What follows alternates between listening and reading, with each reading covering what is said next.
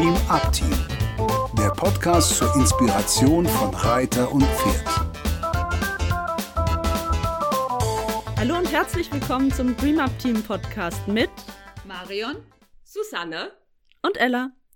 Wir wollen heute über unsere Verantwortung als Reitlehrerinnen sprechen. Was, was darf ich als Reitlehrerin überhaupt? Und für euch, was darf ich als Reitschüler zum Beispiel doof finden, wenn meine Reitlehrerin oder mein Reitlehrer das macht?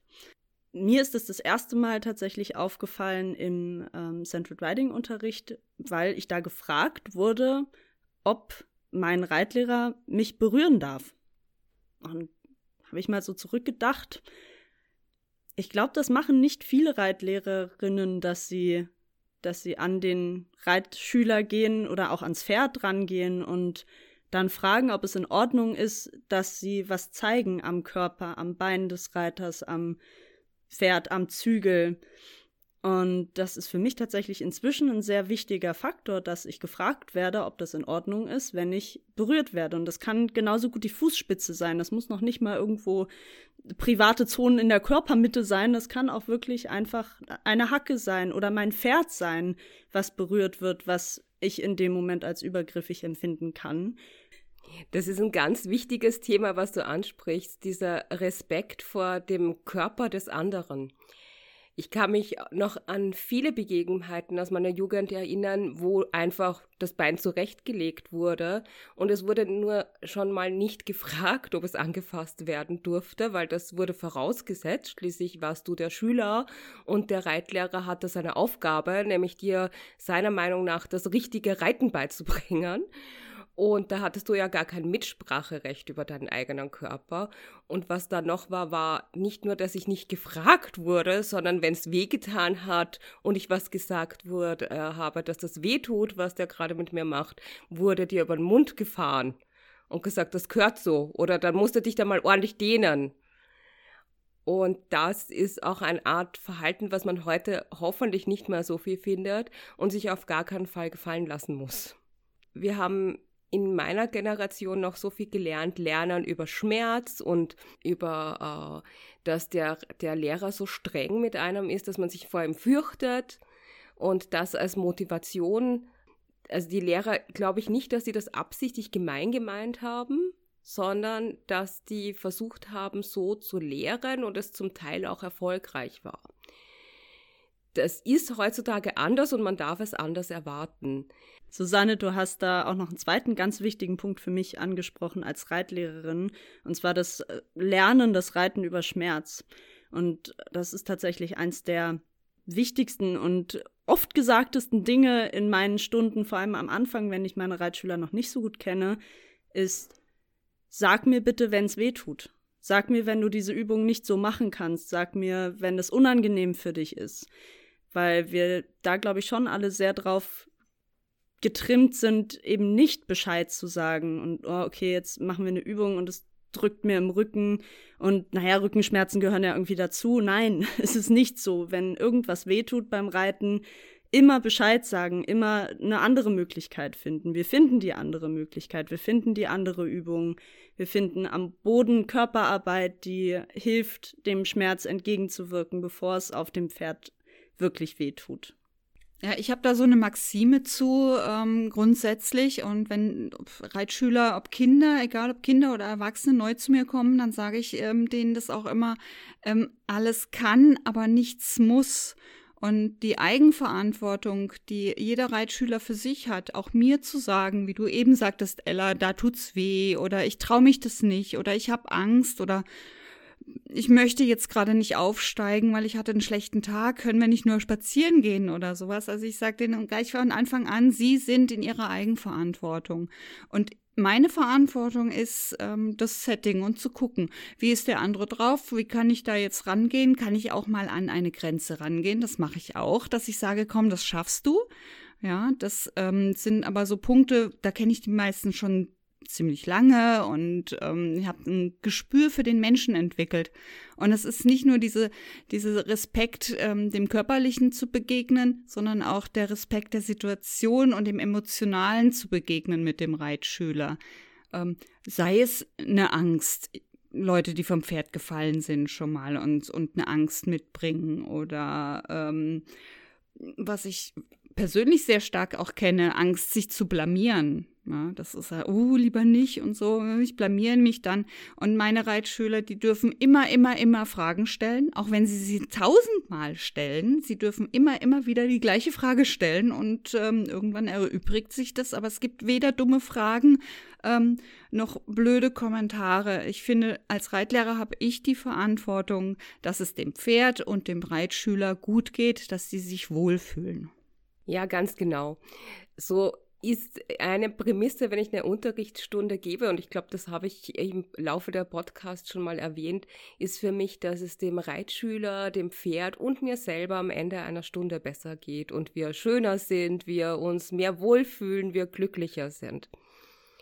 Was auch ein ganz besonderer wichtiger Punkt für mich ist, ist diese Geschichte, wenn ich Reitschüler habe, die ein eigenes Pferd haben. Und die bringen ja schon etwas mit, eine Verhaltensmuster, die haben eine bestimmte Beziehung, die haben schon ganz viel gelernt vielleicht. Und da muss man als Reitlehrer, finde ich, total einfühlsam vorgehen. Sich wirklich anschauen, wer ist dieses Paar? Wie sind die gemeinsam gewachsen? Was sind deren Muster?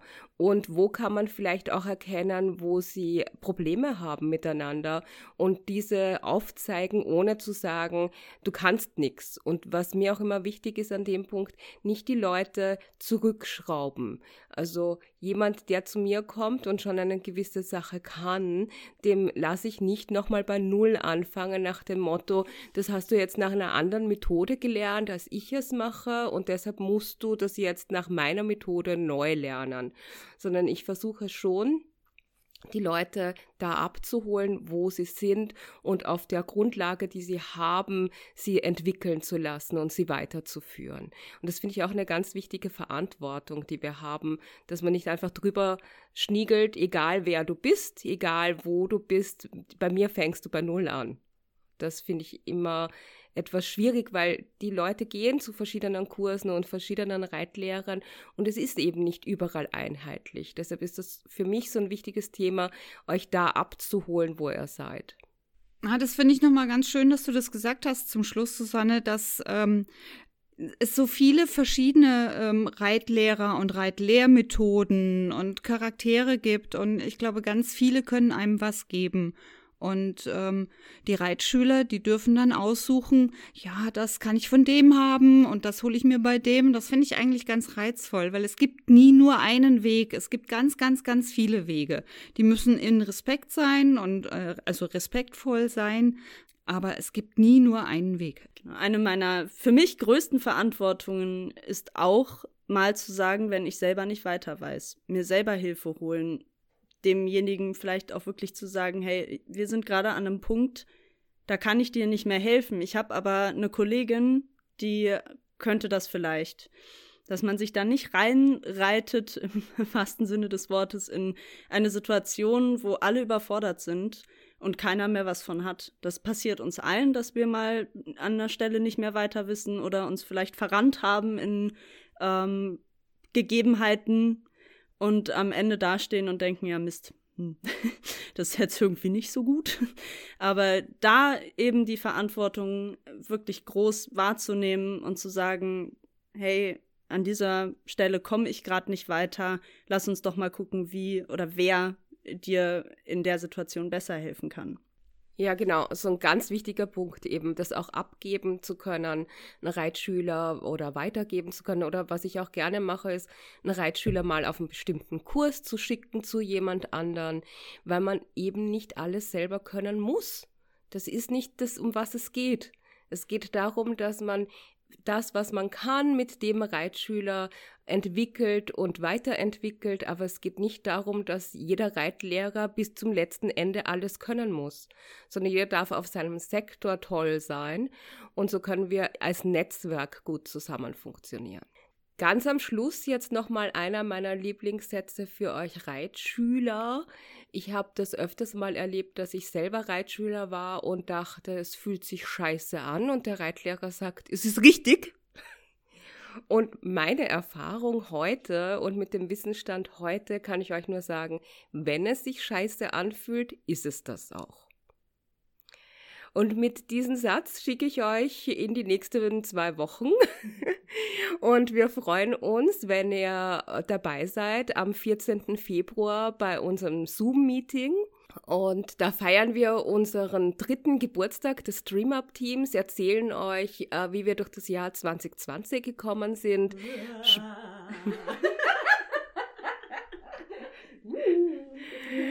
sprechen über unsere Visionen für 2021 und freuen uns, uns euch ein bisschen mit euch austauschen zu können. Bis dahin wünschen wir euch ganz viel Spaß, lasst es euch gut gehen und schreibt uns gerne in die Kommentare oder per E-Mail oder ins Gästebuch, was ihr euch von uns wünscht. Wir wünschen euch eine gute Zeit. Bis dann. Tschüss. Tschüss. Dies war eine Produktion des Dream Up Teams. Für weitere Informationen gehen Sie bitte auf unsere Webseite www.dreamupteam.de oder schreiben Sie uns eine E-Mail unter kontakt at dreamupteam.de.